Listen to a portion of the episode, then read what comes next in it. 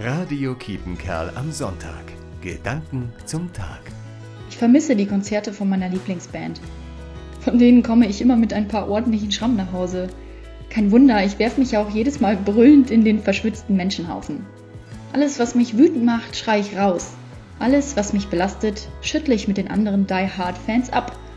Und ich bin einfach ich. Meine Mutter kommt damit irgendwie nicht so gut zurecht. Sie kennt mich so nicht und fürchtet auch immer, ich könnte mich ernsthaft verletzen. Aber in unserer Szene herrscht die stille Übereinkunft, dass kein Fan je den Boden berührt. Wenn ich mal falle, greifen mehrere Hände nach mir und fangen mich auf. Außer ein paar kleine Schrammen habe ich da nie was.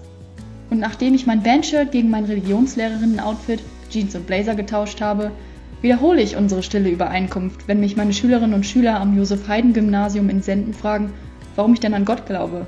Ja, ein paar Schrammen bekomme ich ab, klar, aber ich kann mich darauf verlassen, dass ich aufgefangen werde. Sarah Menke, Senden. Radio Kiepenkerl am Sonntag. Gedanken zum Tag.